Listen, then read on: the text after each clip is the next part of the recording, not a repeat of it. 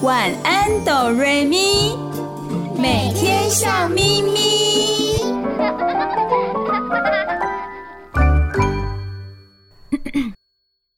准备好了吗？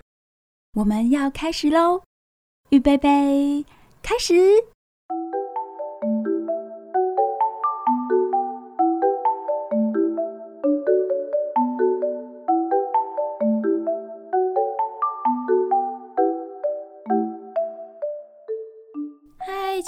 的大朋友和小朋友，欢迎收听晚安哆瑞咪，每个礼拜天晚上九点到十点播出的节目。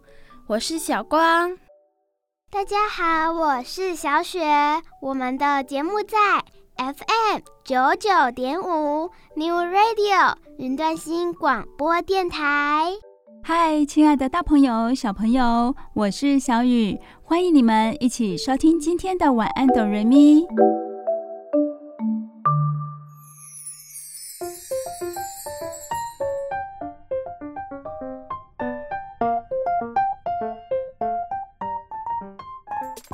大朋友、小朋友，小雨、小光和小雪，今天要跟大家聊聊什么呢？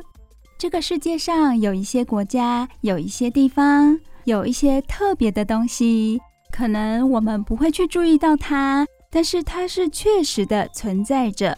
今天的节目当中，小光、小雪和小雨就要跟大家分享三个国家有一些特别的东西。大朋友、小朋友听了之后，或许会留下深刻的印象。当以后提起这个国家的时候，你就大概知道它具有什么样的特色了。获取知识有很多途径，很多方法，听广播也是哦。在晚安哆瑞咪的节目当中，我们提供了许多非常有趣的知识性的内容。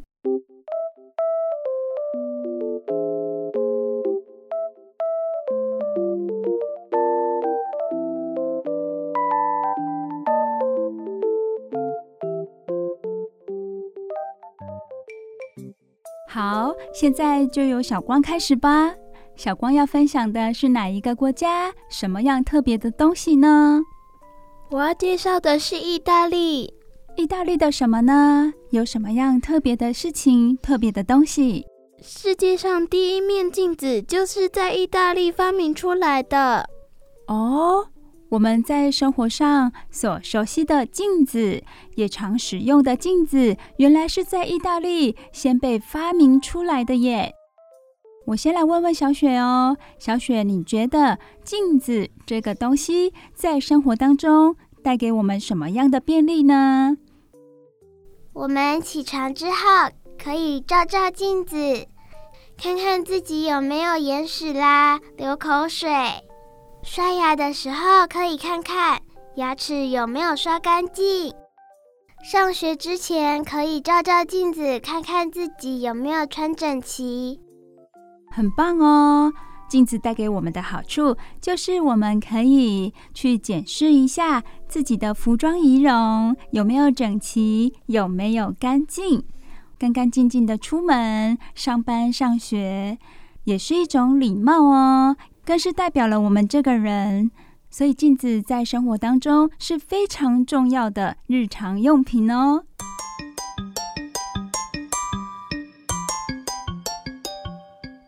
原来第一面镜子是在意大利出现的呢。意大利的威尼斯有着悠久历史，还有精美建筑，更有独特的地理风貌。为了保护古城，威尼斯不允许建造任何现代化的工厂。但是里面只有一个例外，就是岛上有一家玻璃厂。哦，这个玻璃厂是在意大利威尼斯唯一的工厂哦，跟我们现在的都市很不一样。很多都市很多地方都有工业区。而威尼斯感觉很单纯，只有玻璃厂一个工厂哦。世界上第一面玻璃镜就是在威尼斯诞生的。在三百多年前，威尼斯是世界玻璃工业的中心哦。那时候，威尼斯人用水银来制造玻璃镜。哇，水银做的镜子很重哎。对呀，这样听起来真的蛮重的。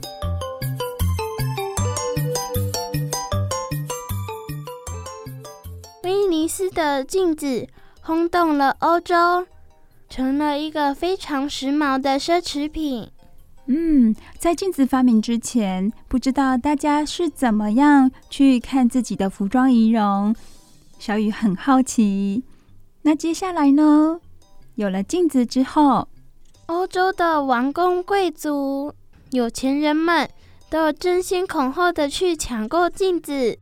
而且，当法国玛丽皇后大婚时，威尼斯的国王。送给她一面小小的玻璃镜，当做贺礼。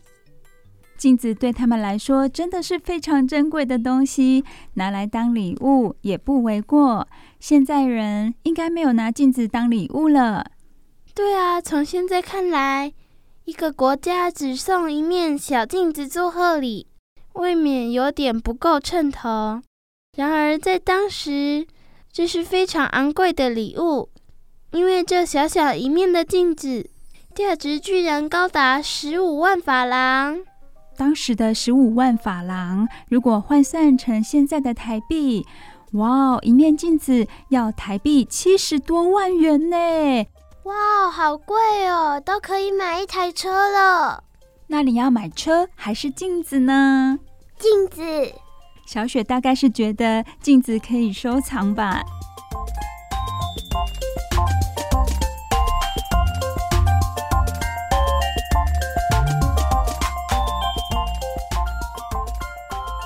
但是制造镜子的方法在威尼斯是高度保密的。哈，好小气哦，都不让其他地方有镜子。小雪，在那个时候把秘密配方不让人家知道，是因为商人要赚钱呐、啊。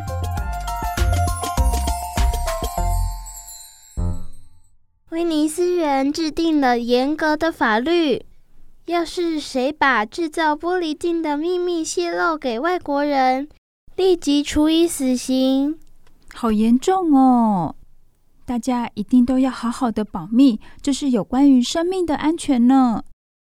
不但如此，威尼斯人还把所有的镜子工厂都搬到孤岛穆拉诺上，还派军队看守，不准任何人进出。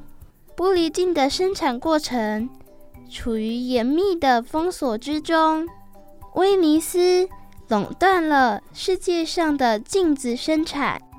虽然威尼斯垄断了世界镜子的生产，他们应该还是没办法去阻止其他人发明更好、更方便的镜子。对呀，因为后来制造水银镜子太费事了，要花整整一个多月。才能做一面镜子，而且水银又有毒，镜面不太亮。一百多年前，德国的科学家利比锡发明了镀银的玻璃镜，这才是我们现在常用的镜子。哦，原来是这样啊！我们现在的镜子是后来又发明更方便的镜子喽，是镀银的。里面没有重重的水银，也不会流出来，造成中毒啊，或者是环境污染的问题，比较没有这方面的问题跟顾虑。如今，威尼斯虽然不再以玻璃镜享誉欧洲，但是威尼斯的玻璃工艺品依然风靡了每一位前往威尼斯的游客。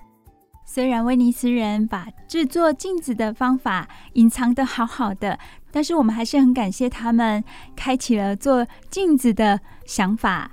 真的很好奇，不晓得在镜子发明之前，大家是怎么样看自己的呢？会不会是去有水的地方照一照呢？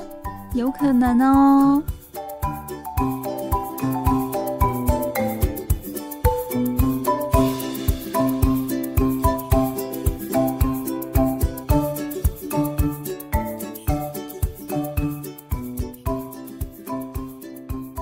小光分享的意大利发明世界上的第一面镜子之后，要来听小雪分享喽。小雪今天要分享的是什么呢？在哪一个国家？是什么样特别的东西？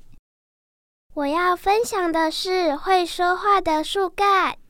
会说话的树干，诶，这让小雨想到两件事情诶。这两件事情都跟心理疗愈有关系哦。有专家认为，当我们在生活中遇到困难、挫折，感觉到不开心的时候，可以去抱抱树，接近大自然的树、植物，会让我们有疗愈的感觉，感觉到好像心里的压力都释放了。还有另外一个，就是当我们心里的话不知道要找谁说的时候。我们可以走到树干附近，如果那棵树它又有树洞的话更好。我们可以往树洞里面说话，把心里的秘密呀、不愉快的事情，也许也有快乐的事情，想要跟树干说一说。说完之后，你会觉得心里很舒坦。这也是心理疗愈的部分，但是我从来没有听过树干自己本身会说话，诶，这有点神奇喽。那么现在我们赶快听听看小雪她怎么样说这个会说话的树干。这个会说话的树干是在哪里呢？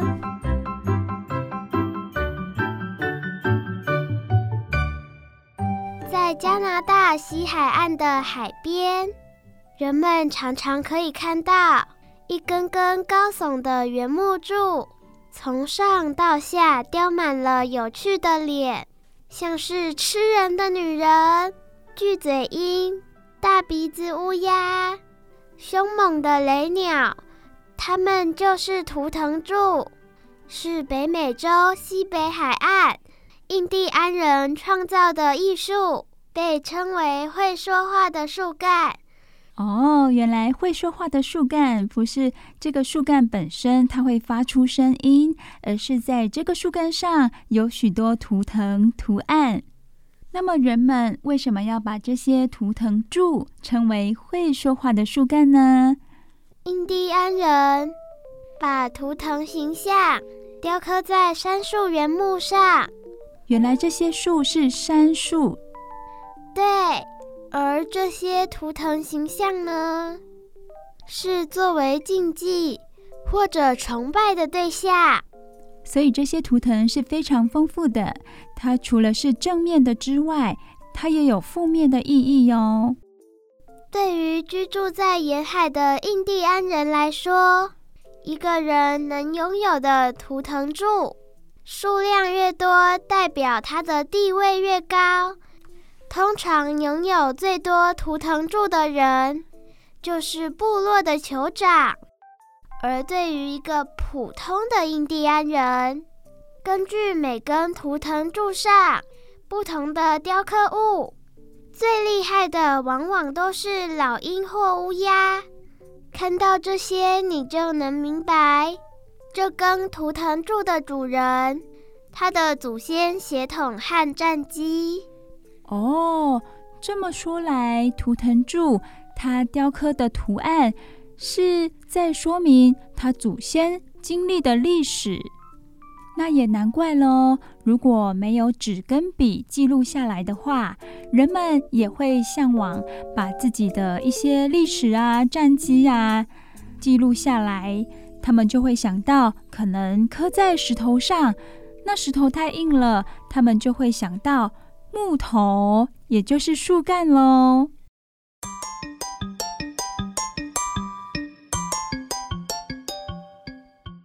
从这些图腾柱上可以看到这么多历史，可以读出这么多的事情，难怪叫做会说话的树干。不只是这样而已哦，图腾柱的顶部大多会雕刻那个部落的图腾。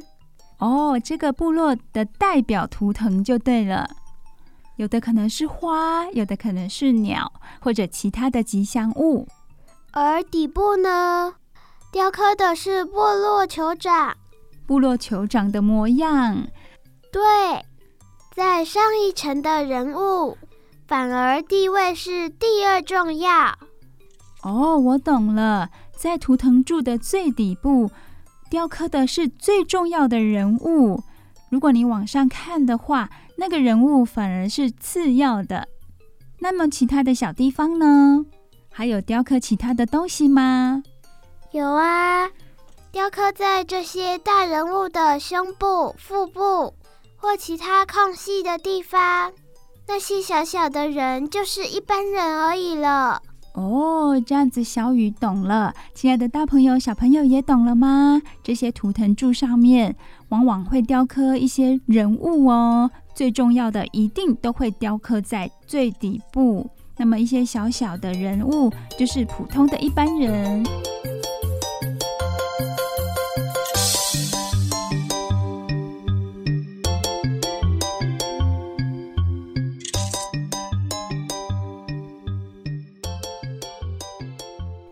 安人用木头来记录事情，像是生老病死、婚丧公罪、血统族裔以及警语公告，都会记录在图腾柱上。对了，小雨听说他们还有屋前柱，屋前就是房子前，房子前的柱子，屋前柱，那又是怎么一回事呢？这个就像门牌号码啊，这样子大家都能知道里面住的是哪一个族、哪个人。哦，对，有的屋前柱，它的顶部还雕刻着三四个面朝不同方向的守望人的样子哦。他们一律是蹲着的，仿佛好像憋气，看着前方的一切动静哦。这些守望人头，他是戴着高帽子。帽子顶端一环又一环的，成为了圆柱状。据说啊，帽子越高，表示守望人所效忠的主人的地位越崇高、越显赫哦。在图腾柱的森林里漫步，就好像在观看印第安人的历史。这些树干是真的会说话哦。对，用图腾来说话。谢谢小雪的分享哦，真是很特殊的东西，让我们都大开眼界了。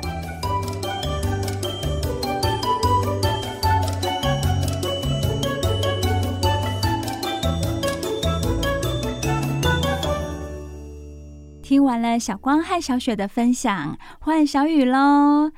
亲爱的大朋友、小朋友，你们有没有看过宫崎骏的动画电影呢？这个霍尔城堡很熟悉吧？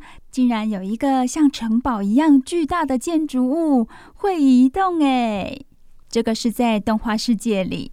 那么在现实的世界当中，有没有这么样一个会移动的房子或城堡呢？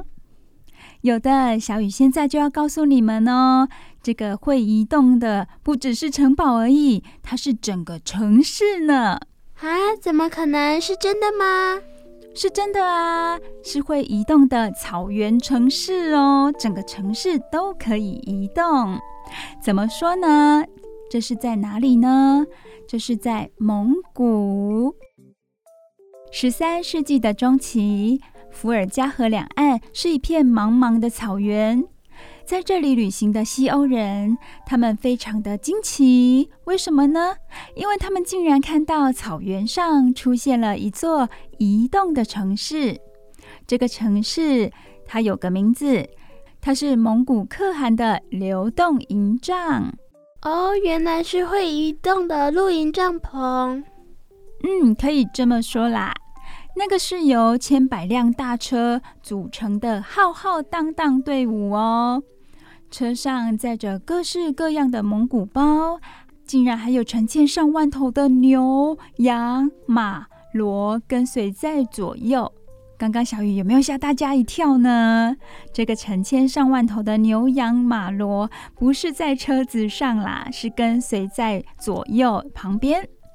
当车队前进的时候，人们就好像看到一座城市在草原上移动。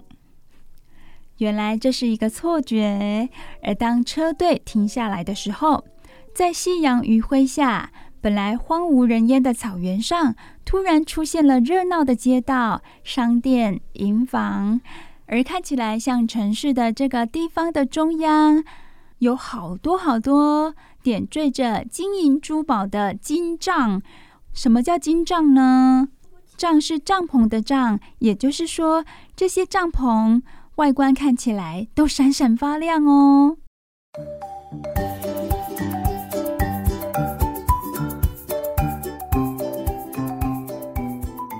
第二天，只要可汗他一声令下，整个城市也会在车辆的辘辘声中浩浩荡荡的向前移动。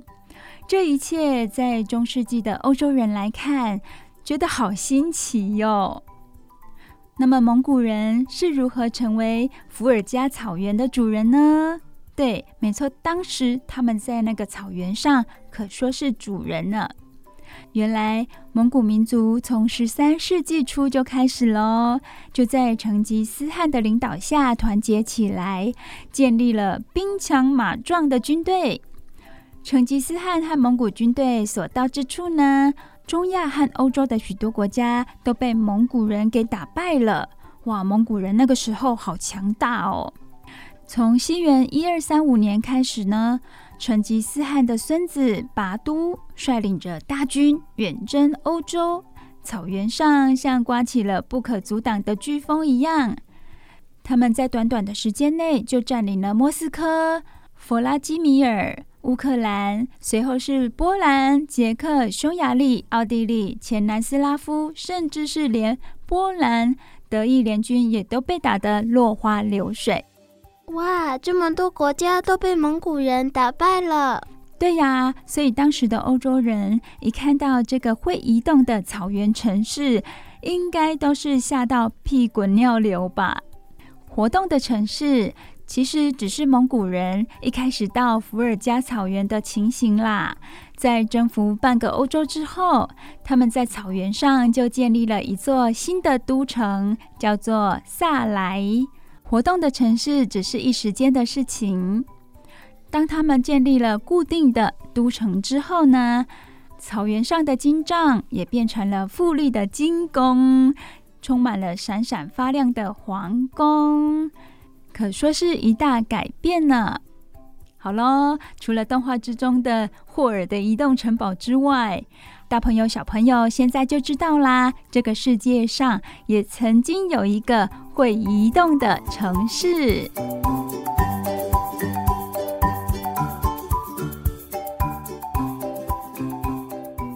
亲爱的，大朋友、小朋友，在今天的节目里，小光、小雪和小雨跟大家分享了这个世界上有一些国家、一些特别的东西，让你们认识一下。对这个世界有更多的认识。你收听的节目是每个礼拜天晚上九点到十点播出的《晚安，哆瑞咪》。你收听的电台是 FM 九九点五 New Radio 云端新广播电台。接下来我们也有好听的睡前故事要跟大家分享哦。我们先听一首好听的歌曲，再回来听故事。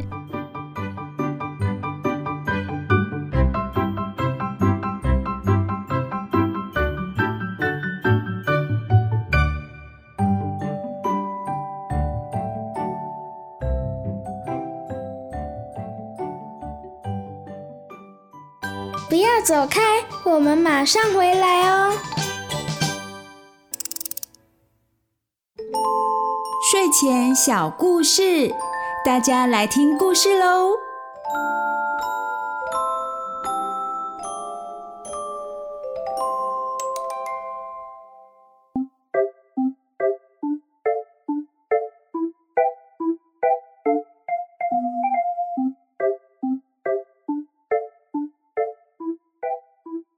亲爱的，大朋友、小朋友，欢迎来到晚安哆瑞咪的睡前故事单元。我是小雨，我是小雪。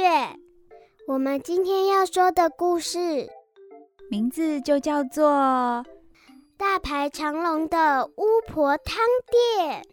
那表示这家专门卖汤的店是巫婆开的，而且一定煮的非常好喝，所以每天都大排长龙，很多人都来排队哦。这样说起来，好像汤是巫婆的拿手好菜。没错，小雪好聪明哦，汤果然是巫婆的拿手好菜哦。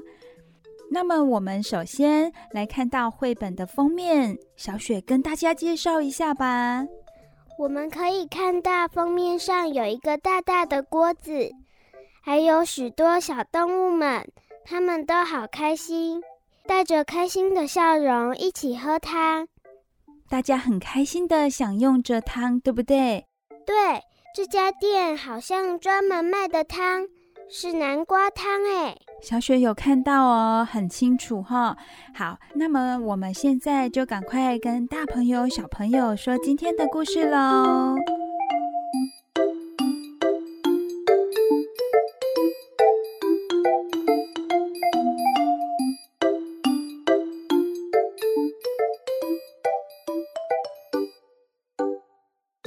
大排长龙的巫婆汤店。咕噜山住着一群爱吃的动物。这一天，他们被一阵香味吸引而来。这是从哪里传来的香味？这一群很爱吃的动物们跟着香味走，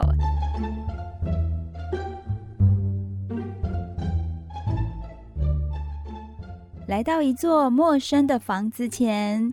铁门上爬满长刺的荆棘。缠绕成一道厚厚的围墙。小朋友知道荆棘吗？它上面好多刺哦。有些人会在家里的院子种一些长满刺的植物，为的就是防止小偷爬墙进入家里偷东西。那么这是谁的家呢？哦，这个门前挂了一个牌子哦，上面写着“禁止进入”。坏巫婆的家，大朋友、小朋友有没有觉得好奇怪哦？怎么会有人自己称呼是坏巫婆呢？其实这是要让其他的人都感到害怕，里面住了一个坏巫婆。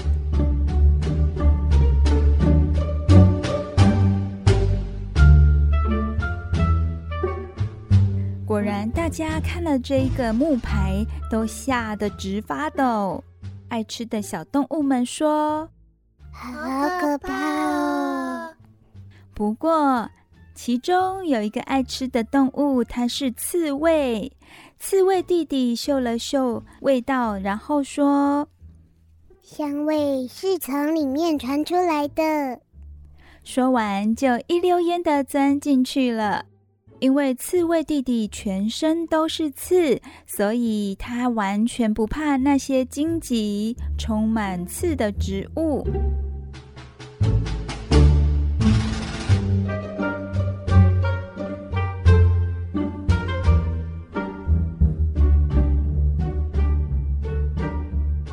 玫瑰花墙的另外一头有一间小屋子，四周种满各种蔬菜。小雪，我们一起来告诉大朋友、小朋友有哪一些蔬菜呢？有红色的番茄，还有橘橘的南瓜，还有新鲜的茄子，还有香香的花生。看起来这个地方就是一座很大的菜园哦，有花园，有菜园，就是自称为坏巫婆的家。刺猬弟弟经过这一座菜园之后，来到小屋子外面。他从窗边偷偷地往里头瞧，发现，诶，有一位蜥蜴婆婆正在煮汤。蜥蜴婆婆戴着巫婆帽呢。难道这位蜥蜴婆婆就是所谓的坏巫婆吗？我们赶快来看看哦。哇哦！正在煮汤的蜥蜴婆婆，她突然转过头，发现窗外有一只动物正盯着她瞧呢。蜥蜴婆婆说：“是谁在偷看？哦，你这坏孩子，没看到我门上挂的牌子吗？刺猬弟弟有点害怕，他小声地说：“对对，对不起，我我还不会认字。”这样啊？哦，对了，你来做什么呢？我我闻到一股香味就来了。那么你想喝我熬的汤吗？蜥蜴婆婆一边说，还一边打开门。哦，打开门，难道是要让刺猬弟弟进到屋子里吗？怎么那么好心的坏巫婆呢？她明明自称自己是坏巫婆，但是看起来她并不坏耶。她邀请刺猬弟弟进到家门里。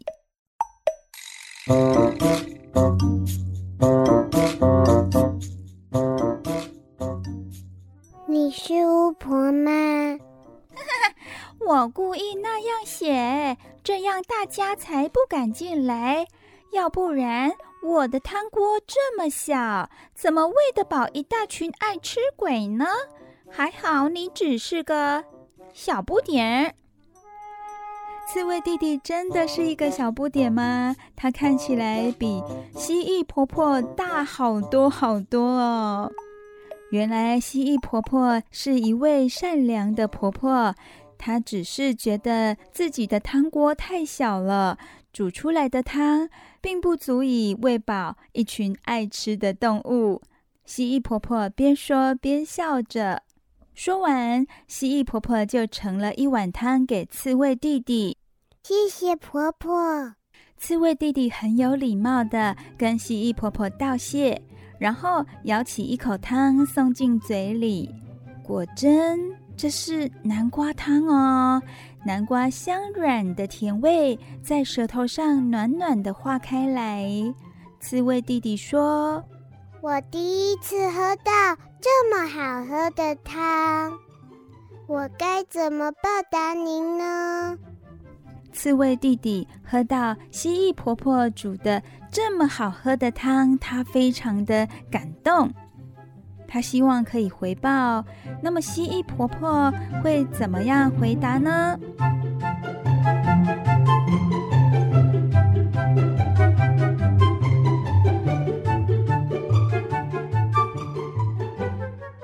蜥蜴婆婆很开心遇到这么有礼貌的刺猬弟弟，她请刺猬弟弟帮忙采收豌豆。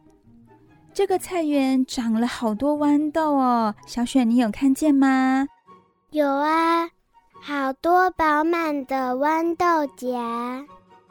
对呀，那表示蜥蜴婆婆也很会种菜哦。蜥蜴婆婆说。谢谢你呀！我最近腰痛，做这些工作特别累，还好有你帮忙。我明天会煮豌豆浓汤哟。我明天可以再来吗？可爱的刺猬弟弟很想再喝一次蜥蜴婆婆煮的汤，他询问蜥蜴婆婆明天可不可以再来喝她煮的豌豆浓汤。蜥蜴婆婆说：“如果你愿意帮忙，就可以哦。不过不可以告诉别人。”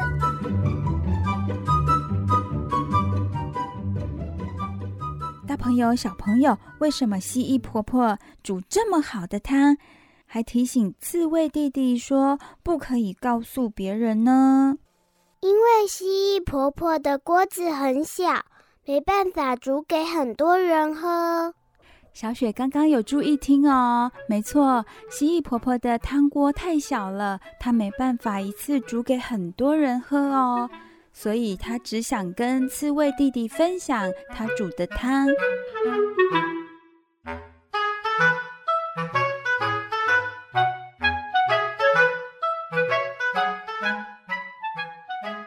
当刺猬弟弟帮蜥蜴婆婆的忙之后，他要回家了。他走出门外，动物们还在门口等着呢。里面真的有巫婆吗？那香味是什么呢？刺猬弟弟好紧张的说：“呃，里面真的没有一个老婆婆。”也没有什么汤。真的吗？大家都觉得刺猬弟弟一定有秘密，不敢说出来。爱吃的动物们这下感到非常好奇，他们觉得刺猬弟弟一定有吃到什么好吃的东西，而不跟他们说。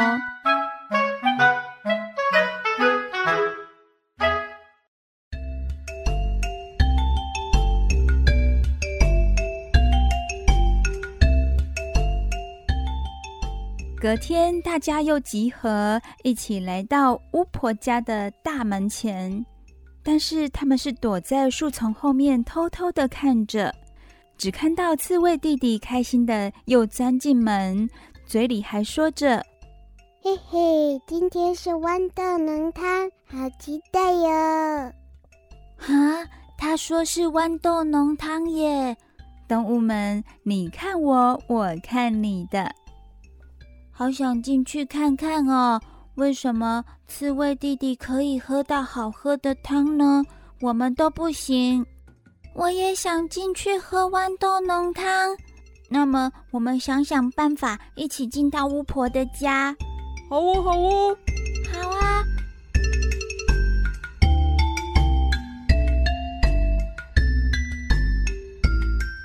亲爱的，大朋友、小朋友。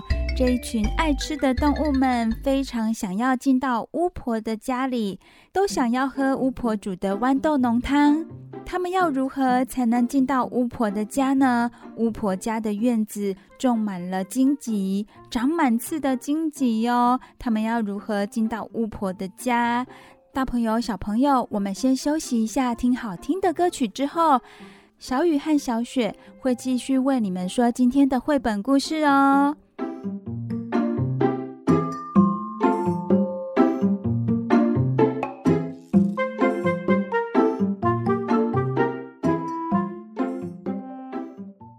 不要走开，我们马上回来哦。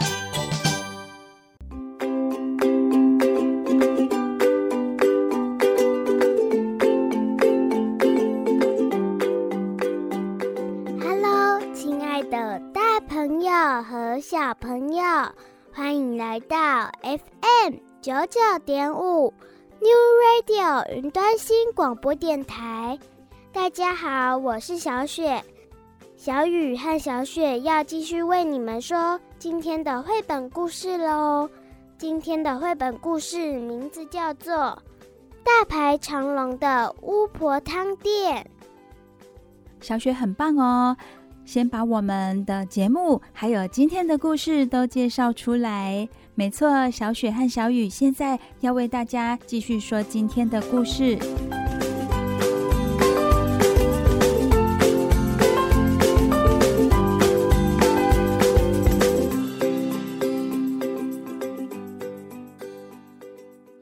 森林里有一群很爱吃的动物。有一天，他们闻到很香浓的味道，他们跟着香味来到一间叫做坏巫婆的家。坏巫婆的家院子种满了荆棘，这长满刺的植物让这群动物望之却步，他们不敢走进去。只有刺猬弟弟，因为他长满了刺，他完全不怕这些长满刺的植物哦。进到巫婆家里之后，号称是坏巫婆的蜥蜴婆婆，请刺猬弟弟喝香浓的南瓜汤。原来这个号称坏巫婆的蜥蜴婆婆，她一点也不坏，她只是要防止爱吃的动物进到家里。所以在门口挂了一个“坏巫婆的家”这几个字的牌子，让动物们都不敢进到家里。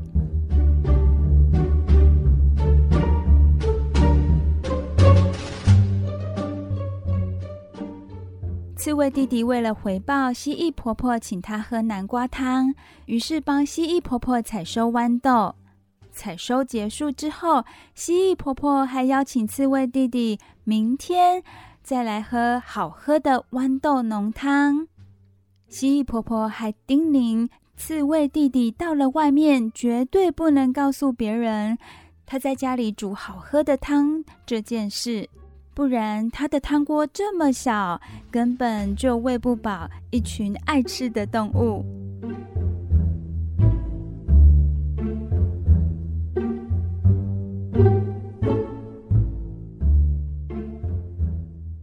到了隔天，刺猬弟弟走进坏巫婆的家，其他的动物们早就躲在树丛后面，看着刺猬弟弟的一举一动。他们也很想进去巫婆的家，他们用什么方法进去呢？鼹鼠对大家说：“我去看看。”鼹鼠说完，就开始在大门的下方挖起地道来了。我们也去。松鼠和老鼠也跟着钻进去了，他们都是很厉害的。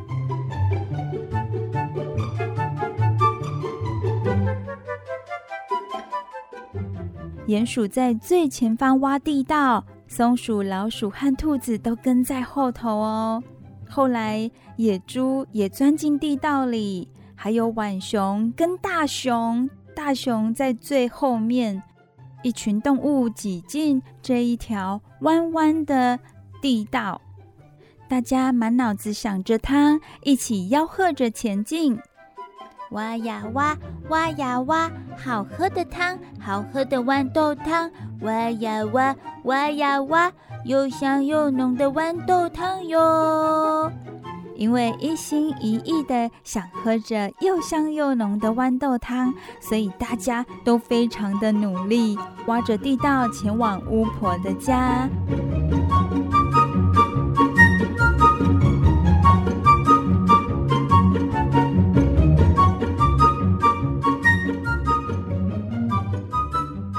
小雪，你有看到吗？他们在挖地道的同时，地面上。刺猬还走在荆棘花园里呢，好像他们快要到地点了。对，感觉这群爱吃的动物会比刺猬弟弟还早抵达巫婆的家哦。这个地道越挖越大，有哪些动物呢？我们再跟大朋友、小朋友说一下，有哪些动物在地道里。哇哦，有兔子。乌龟、黄鼠狼、獾、狸猫、狐狸、山猪、大熊，这么多爱吃的动物啊！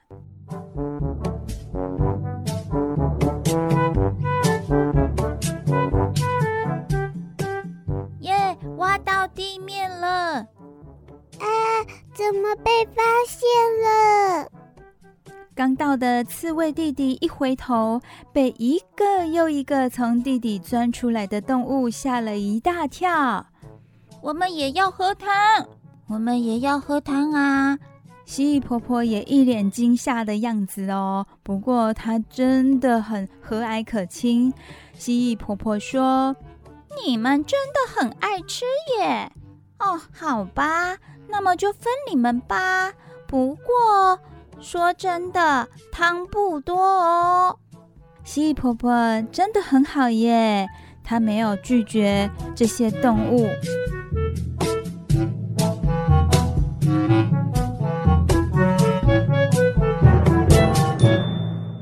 翻到下一页之后，好可爱的画面哦！蜥蜴婆婆煮的汤真的很小一锅哦，每个动物只能分到一小瓢。大家一人挖一瓢之后，满满的小汤锅马上就见底了。大家异口同声地说：“我要喝了！”汤一入嘴，豆香和奶油香在舌头上扩散开来。正当大家盯着空空的汤匙，还在回味豌豆汤的味道的时候，所有人的肚子都发出咕噜噜、咕噜噜的声音。原来大家都饿了，喝了一口蜥蜴婆婆煮的好喝的豌豆浓汤，这下子大家又更饿了，所以肚子发出咕噜噜的声音。蜥蜴婆婆笑着说：“如果还想喝，我再煮。不过可以请你们帮忙吗？”没问题。动物们开心地说着，大家都很想帮忙，然后赶快可以喝到蜥蜴婆婆煮的汤哦。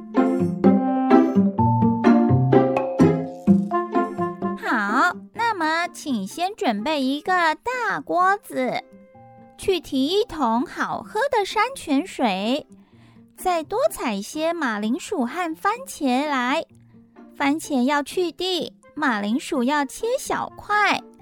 蜥蜴婆婆好专业哦，她下指令给所有的动物们，每个动物都被分派到重要的工作哦。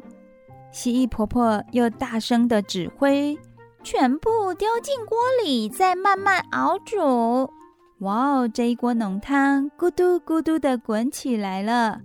然后蜥蜴婆婆试了试味道，婆婆念着一连串的咒语。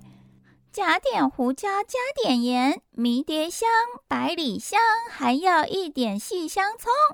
她边念着咒语，还一边撒下调味料，再丢进几片香草叶。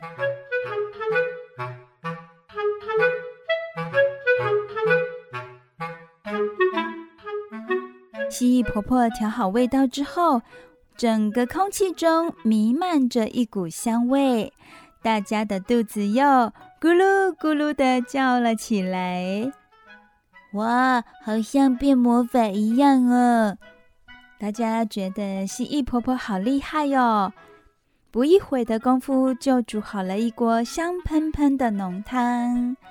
大家这次不是只有一汤匙的汤哦，每个人都分到一碗汤呢。大熊拿到的是大的碗。其他的小动物呢，也都依照自己的体型，拿着适合的汤碗。我要喝了，真希望明天也能喝汤呢。大家一口一口的享受着。蜥蜴婆婆说：“只要你们愿意帮忙，我就再煮汤给你们喝哦。”从那天起呢，门口就出现了一条大排长龙的队伍，大家都想喝蜥蜴婆婆美味的汤。不知什么时候开始，蜥蜴婆婆家的大门敞开了，门口的牌子已经换掉了，变成巫婆汤店。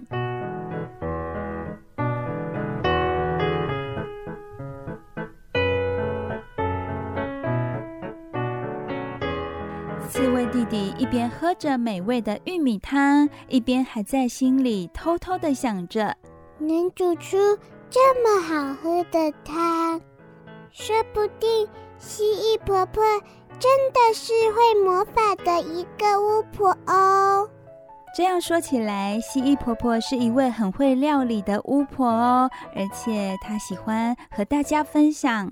书本的最后一页，哇，有介绍好多巫婆店的汤哦，有油亮亮的番茄马铃薯浓汤，有粒粒分明的玉米浓汤，有爽口的豌豆浓汤，还有一开始刺猬弟弟喝的南瓜浓汤。亲爱的大朋友、小朋友。大排长龙的巫婆汤店，这个故事，小雪和小雨已经为你们说完喽。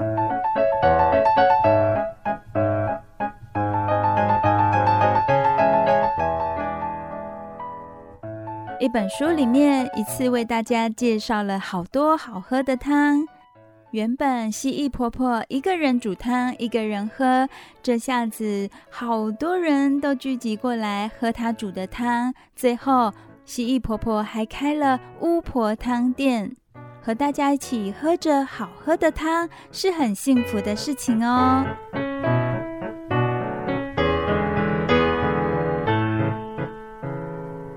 亲爱的大朋友、小朋友，我们故事听完了。你收听的节目是《晚安，哆瑞咪》，在 FM 九九点五 New Radio 云端新广播电台播出。